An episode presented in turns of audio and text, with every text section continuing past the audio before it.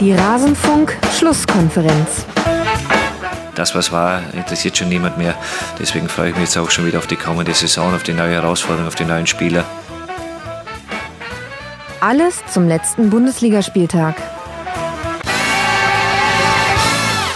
Das, was war, das ist nicht mehr. Zumindest das, was die letzte Saison betrifft. Aber auf diese Saison wollen wir natürlich ganz genau schauen. Und damit hallo und herzlich willkommen in der Rasenfunk-Schlusskonferenz in einer besonderen Ausgabe. Hier hört ihr genau den Teil, den wir zu Eintracht Frankfurt zu besprechen hatten. Ich spreche jeden Bundesligaspieltag mit zwei Gästen und alle Spiele kommen zur Sprache. Das hier ist jetzt dann der Teil zu Eintracht Frankfurt, wie schon gesagt. Und alle anderen Spiele findet ihr auf rasenfunk.de nach jedem Spieltag in der Rasenfunk-Schlusskonferenz. Jetzt wollen wir uns anhören, was hatten wir zu Eintracht Frankfurt zu verzapfen und bitte. Und damit sind wir jetzt dann so langsam aus dem Tabellenkeller draußen und können den Blick nach oben richten. Wir rasen auf unseren Raber-Schwerpunkt zu. Aber erst wollen wir noch sprechen über die Partie zwischen Eintracht Frankfurt und Borussia Dortmund. Denn Dortmund konnte nicht gewinnen bei der Eintracht. Ein 1 zu 1 kommt am Ende bei diesem Spiel heraus. Zum ersten Mal spielt der BVB unentschieden in dieser Saison. Daichi Kamada bringt Frankfurt schon in der neunten Minute nach einem Stellungsfehler von Jan mit 1 zu 0 in Führung. Giovanni Reina kann in der 56. Minute mit einem wirklich wunderbaren Schuss ausgleichen. Also natürlich nicht aus Sicht der SGE, aber für neutrale Beobachterinnen und Beobachter. Aber mehr gelingt Dortmund auch in einer deutlich besseren zweiten Hälfte nicht mehr. Wo sich die Frage stellt, Kai, wo liegen denn deiner Meinung nach die Gründe für diesen Spielverlauf? Müssen wir da jetzt wieder ganz alte Dortmunder Debatten aufwärmen oder müssen wir über Verletzte sprechen? Wo würdest du da ansetzen? Ach ja, diese Dortmunder Debatten um Mentalität und ja. Hm. Ähm, das ist aber trotzdem eine berechtigte Frage, weil sie taucht immer wieder auf. Ähm, klar, Holland hat gefehlt, ähm, aber gerade so der Anfang, ähm, also der BVB hatte so ein paar Standards so, aber ansonsten war das ein sehr munterer Beginn, auch durch Freiburg, äh, durch, durch Frankfurt. Ähm, und ich fand, der, die haben es dem BVB wirklich schwer gemacht, so im Spielaufbau. Da wurde dann auch öfter mal der lange Ball ausgepackt. Ähm, ich habe mir notiert, Frankfurt mit 18 abgefangenen Bällen in der ersten Halbzeit, der BVB 4. Mhm. Hat sicherlich auch ein Stück weit damit zu tun, dass da die zweikampfstärkste Mannschaft der Bundesliga gegen eine der eher ja, Zweikampf, Zweikampfschwächeren ähm, Teams antritt. Ähm, Frankfurt hatte ja auch noch einiges an, an Umschaltmomenten. Kann mich erinnern, kurz vor der Halbzeit so eine 3 gegen 3 Situation, wenn man die konsequent ausspielt, kann es da auch, auch 2 zu 0 stehen.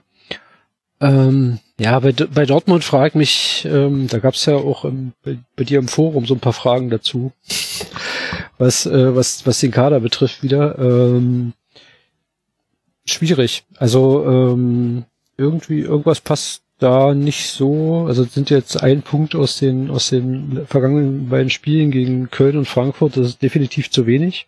Mhm. Und es scheint wieder so zu sein, dass also irgendwie ist Dortmund so diese weiß ich nicht, diese natürliche Rolle des ersten Herausforderers und so in der Liga, wie man so noch in, unter Klo in den Kloppjahren hatte, wieder noch so ein Buzzword, äh, hatte so ein bisschen ver verloren gegangen. Ähm, der Kader ist toll, der ist spannend, da sind Wahnsinnstalente drin, der Trainer ist für sich ein richtig guter, aber irgendwie hat man immer über die Saison verstreut dann wieder so eine, so eine Auftritte drin, ähm, du hast ja schon gesagt, als auch in der zweiten Halbzeit nach dem 1 zu 1, es kam ja nicht mehr viel von, von Dortmund offensiv. Ähm, Frankfurt hatte, hat so 20 Minuten lang ein bisschen gewackelt und dann gab es nochmal diesen Dreifachwechsel um die 70 so rum ähm, und war dann auch wieder stabiler und hat es dann eigentlich runtergespielt. So, es war irgendwie klar, dass, dass, dass es nur um das Remis noch geht für Frankfurt. Die wirken teilweise als Tor und so auch ein bisschen platt. Ähm, aber sie haben es letzten Endes dann runtergespielt und hatten ja dann sogar noch ähm, kurz vor Schluss einen, eigentlich einen ganz guten Konter über Kostic und Kamada. Gerade die beiden auf ihrer Seite haben mir auch extrem gut gefallen.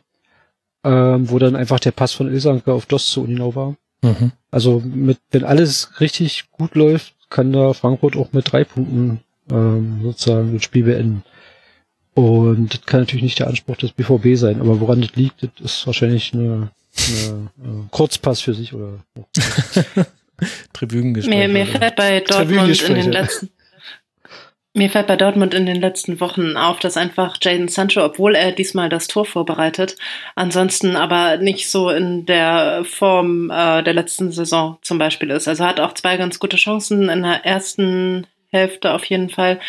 Und ähm, ja, aber da irgendwie auch dann nicht so, ja, es passt gerade irgendwie nicht so richtig. Ähm, gestern eingeschränkt noch wegen der Torvorbereitung, aber ansonsten ist er nicht mehr so der, der bestaunte, entscheidende Faktor da im Spiel. Ja, ich meine, er hatte zwei, drei ganz äh, gute Aktionen, auch einen Schuss, der relativ knapp vorbeigegangen ist, aber das stimmt natürlich. Auf der anderen Seite, also es ist ja, glaube ich, auch deshalb so schwer, über Borussia Dortmund zu sprechen, weil es immer die Frage ist, bewertest du den Einzelfall oder reden wir über das Muster? Und das Muster ist, dass der BVB Probleme hat gegen Mannschaften, die tief stehen. Und der Einzelfall, da kommen aber dann noch Aspekte mit rein. Also nicht nur Holland hat gefehlt, sondern zum Beispiel auch Rafael Guerrero. Und das hast du ganz krass gemerkt, dass da einfach eine Konstante im Spielaufbau einfach weg war. Da musste viel mehr aus der letzten Kette gehen. Äh, dann, dann hast du eine Mehrfachbelastung, die natürlich der Gegner nicht hat und eben auch einen Spielverlauf, der maximal dämlich ist. Das sind natürlich alles Argumente, die wollen Die Hard BVB-Fans nicht mehr hören, weil die haben eher Lust, immer über das Muster zu reden und nicht über den Einzelfall, weil sie es ja jetzt quasi schon zum achten Mal erleben. Ungefähr so ein Unentschieden oder eben eine Niederlage gegen einen solchen Gegner. Es ist aber dann schon für sich erklärbar, und es wurde ja auch besser. Und das ist aber das, was es, glaube ich, das ist das, was die, die Diskussion, glaube ich, so emotional macht bei, bei Borussia Dortmund, dass du immer siehst, auch in solchen Spielen wäre es gegangen, in Anführungszeichen. Also zur zweiten Halbzeit kommt Mokoko und der Hut wird runtergenommen. Dadurch spielt dann Brand, der vorher so eine Art falsche Spitze sein sollte, spielt in der zurückgezogenen Rolle. Ich, ich habe ihn als Sechser gesehen. Ich habe hier gesehen bei Weißkraut, die haben ihn als Zehner eingetragen da, auf einmal, da traue ich jetzt nach meiner Wahrnehmung nicht mehr so ganz. Also auf jeden Fall war er aber nicht mehr in vorderster Spitze. Und dann wurde es ja auch besser. Und dann kommst du sogar durch ein wirklich wunderbares Tor zum Ausgleich. Aber dann gibt es zwar noch Chancen, aber halt kleinere Chancen. Und es gibt natürlich so zwei, drei Szenen von Mukoko, wo du den, den mentalen Vergleich mit Holland ziehst. Und natürlich hätte Holland da mehr draus gemacht. Aber dieser Typ, äh, auf dem lastet so viel der darf, ja. der darf alles machen, da darf man auch nichts erwarten und dafür hat er es noch sehr, sehr gut gemacht. Also schick mal einen Mukoko gegen Hinteregger. Also schick mal mich ins Laufduell mit Hinteregger, da kommt noch weniger bei rum, um es mal so zu sagen. Und ich bin nicht 16, ich bin mehr als doppelt so alt. Oh Gott, ich bin mehr als doppelt so alt. Noch nie so drüber nachgedacht. Jetzt habe ich gerade mich in schlechte Laune reingeredet. Wie habe ich denn das geschafft? Aber was ich, um den Punkt zu Ende zu bringen, äh, was es eben so, so schwer macht, ist äh, aus Dortmunder Sicht, es ist erklärbar, und es ist aber nicht erklärbar, warum man das, was man in der zweiten Halbzeit dann gezeigt hat, wo eben deutlich das Übergewicht beim BVB lag, also 11 zu 3 Schüsse waren es in der zweiten Halbzeit. Äh, Eintracht Frankfurt hat kein einziges Mal aufs Dortmunder Tor geschossen in der zweiten Halbzeit. Warum das nicht schon in der ersten Halbzeit zu sehen war, auch wenn das immer so sich ein bisschen wie so eine Sofa-Argumentation anhört, aber diese Umstellung hättest du ja auch in der 30. Minute machen können. Man muss ja nicht immer zur Halbzeit warten. Also ich fand auch den BVB, also gerade in, äh, in der ersten Halbzeit äh, gab es so einige Situationen, wo Frankfurt, also für mich erstaunlich viel Platz und auch Zeit, also das sind ja immer so die beiden Konstanten im Mittelfeld, Platz und Zeit, hatte und wo der BVB auch viel zu tief gegen den Ball stand und wo die Abstände nicht stimmten und so weiter. Das wurde in der zweiten Halbzeit besser, aber wenn man es mal zusammenfasst, hatte der BVB wirklich 25 gute bis sehr gute Minuten nach der Pause wo du dieses Spiel drehen kannst. Mhm. So. Ähm, und auf der anderen Seite, klar, Mokoko kommt, dass das irgendwie die Hoffnung auf den 16-Jährigen liegen, finde ich schon hinreichend absurd. Aber er ist halt auch, neben Holland war der einzige ähm, sozusagen nominelle Stürmer, der noch da war. So, aber von dem kannst du in der Tat natürlich nicht erwarten, dass er, dass er dieses Spiel gewinnt. Ähm, das ähm, ja, wäre nicht gut für ihn und auch unfair. So, äh, also der BVB hat in seinem Kader eigentlich genug Waffen und Lösungen parat, um auch gegen diese Frankfurter ähm, dieses Spiel noch zu drehen. Passiert nicht. Jetzt hast du, wie gesagt, einen Punkt aus zwei Spielen, wo du, wo viele BVB-Fans, glaube ich, eher sechs eingeplant haben. Vom Anspruch her. Mhm. Ähm, und da hast du natürlich immer die immer gleichen Diskussionen, die jetzt wieder losgehen. Über Favre, über über den eigenen Anspruch. Ähm, ähm, ja, insofern, ich denke aber, das wird uns auch die gesamte Saison begleiten, weil wenn ich, wenn ich ehrlich bin, also ich, ähm, wir kommen ja gleich zu, zu RB, aber ähm, ich sehe auch, das ist eine besondere Saison und die Bayern sind nicht so dominant wie, wie sonst immer, aber äh, also wenn ich jemandem das zutrauen würde, zumindest punktuell sowas wie ein Meisterschaftsrennen zu eröffnen oder zu folgen, dann eher RB als den BVB. Aber ich kann es auch nicht, also man kann es so an einzelnen Punkten festmachen, ähm, aber irgendwie befriedigen die Erklärungen alle nicht. Hm. Weil man mal denkt, da müsste doch mehr gehen. Dieser Kader ist doch also einfach krass. So, da muss doch viel mehr möglich sein. Ja, andererseits hat aber natürlich Eintracht Frankfurt auch ein sehr gutes Spiel gemacht. Lasst mal noch über, über die sprechen. Also in der zweiten Halbzeit, da gab es diese Druckphase und merkwürdigerweise zumindest wirkte es auf mich auch so, als ob Kondition dann irgendwann ein Faktor gewesen war. Ja. Also so ab der 70. Minute hatte ich das Gefühl, da fehlte auch komplett die Kraft, was jetzt nicht so ganz erklärbar ist. Ehrlich gesagt bei Eintracht Frankfurt, denn Dortmund ist die Mannschaft mit der mehr Spielbelastung. Aber ansonsten hat ja die Eintracht auch sehr, sehr viele Dinge gut gemacht. Ich fand zum Beispiel die Doppelsex aus Rode und So, das war deutlich spielfreudiger als, äh, als die bisherigen Varianten, die wir da gesehen haben und auch die, die Einbindung von Kostic und Dom. Also Kostic hatte noch so zwei, drei Aktionen, wo man sich denkt, muss man da jetzt den Schuss nehmen aus 30 Metern und kann man nicht versuchen, das jetzt noch auszuspielen. Aber dafür hatte er defensiv auch zwei Aktionen, wo, wo, wo es seine Grätsche ist, in allerhöchstem Tempo, die ver, verhindert, dass es da zu einer großen Chance von Borussia Dortmund kommt. Da hat er Endika manchmal richtig gut ausgeholfen. Also bei Frankfurt haben ja auch viele Dinge gut funktioniert und das gehört ja auch zu so einem 1 zu 1 mit dazu. Ja, wie gesagt, die linke Seite, Kostic, Kamada da, also super starke Vorstellung, gerade in der ersten Halbzeit. Das hat ähm, wirklich Spaß gemacht zuzugucken. Ähm, und die sechs hast du schon angesprochen, war ja auch in den vergangenen Wochen immer wieder Diskussion, dass, dass Hütter da zu defensiv gerade diese, diese entscheidende Position im Fußball besetzt mit Ilsanka, der nicht, äh, zum Beispiel nicht der Spielstärkste ist. Ähm, der die sechs auch spielen kann, aber dann kriegt man halt auch Ilsanka auf der sechs. Also ähm, insofern, das sah sich schon auf jeden Fall besser an als in den vergangenen Wochen.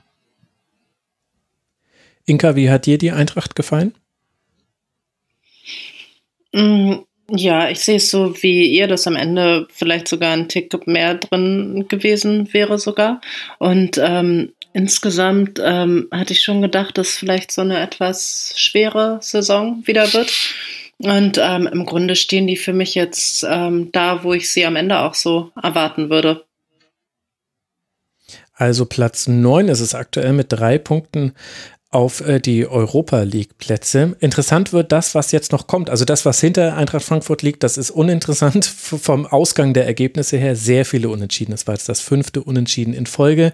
Das Wort Remis muss man gegenüber SGE-Fans gerade nicht in den Mund nehmen. Sieben sind es derer schon nach äh, zehn Spieltagen. Aber jetzt die kommenden Gegner hochinteressant. Man spielt in Wolfsburg, dann zu Hause gegen Borussia Mönchengladbach und dann in Augsburg, bevor man in Leverkusen dann im DFB-Pokal antreten darf. Aber mit Wolfsburg und Gladbach hast du zwei Mannschaften, die liegen aktuell vor Eintracht Frankfurt. Die einen fünf Punkte, die anderen drei Punkte. Wenn du es schaffen solltest, da ein Spiel nach Hause zu bringen und da vielleicht mal zu gewinnen, dann bist du wieder ganz eng in der Verlosung und dann kannst du nach der kurzen Winterpause mit einem ganz anderen Habitus in den Rest der Saison gehen, vor allem weil die die Partien, die dann noch kommen zum Ende der Hinrunde und dann ja auch zum Ende der Rückrunde, das sind alles gegen Mannschaften eher äh, unten drin. Also Mainz, Schalke, Freiburg sind da die letzten Gegner. Also ich glaube, mit der Bewertung von Eintracht Frankfurt, da tun wir uns dann leichter nach diesem Wolfsburg und diesem Gladbach-Spiel. Da werden sie die Karten endgültig auf den Tisch gelegt haben müssen.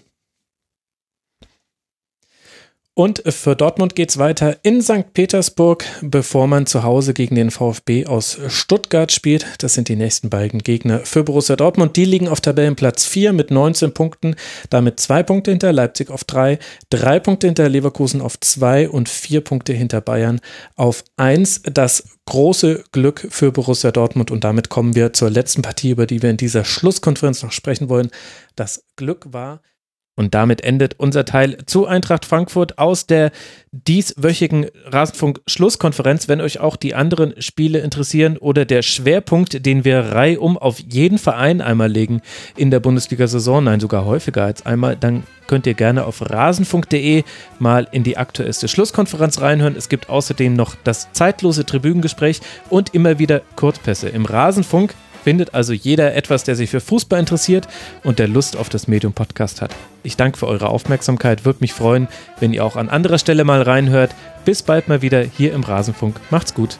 Ciao.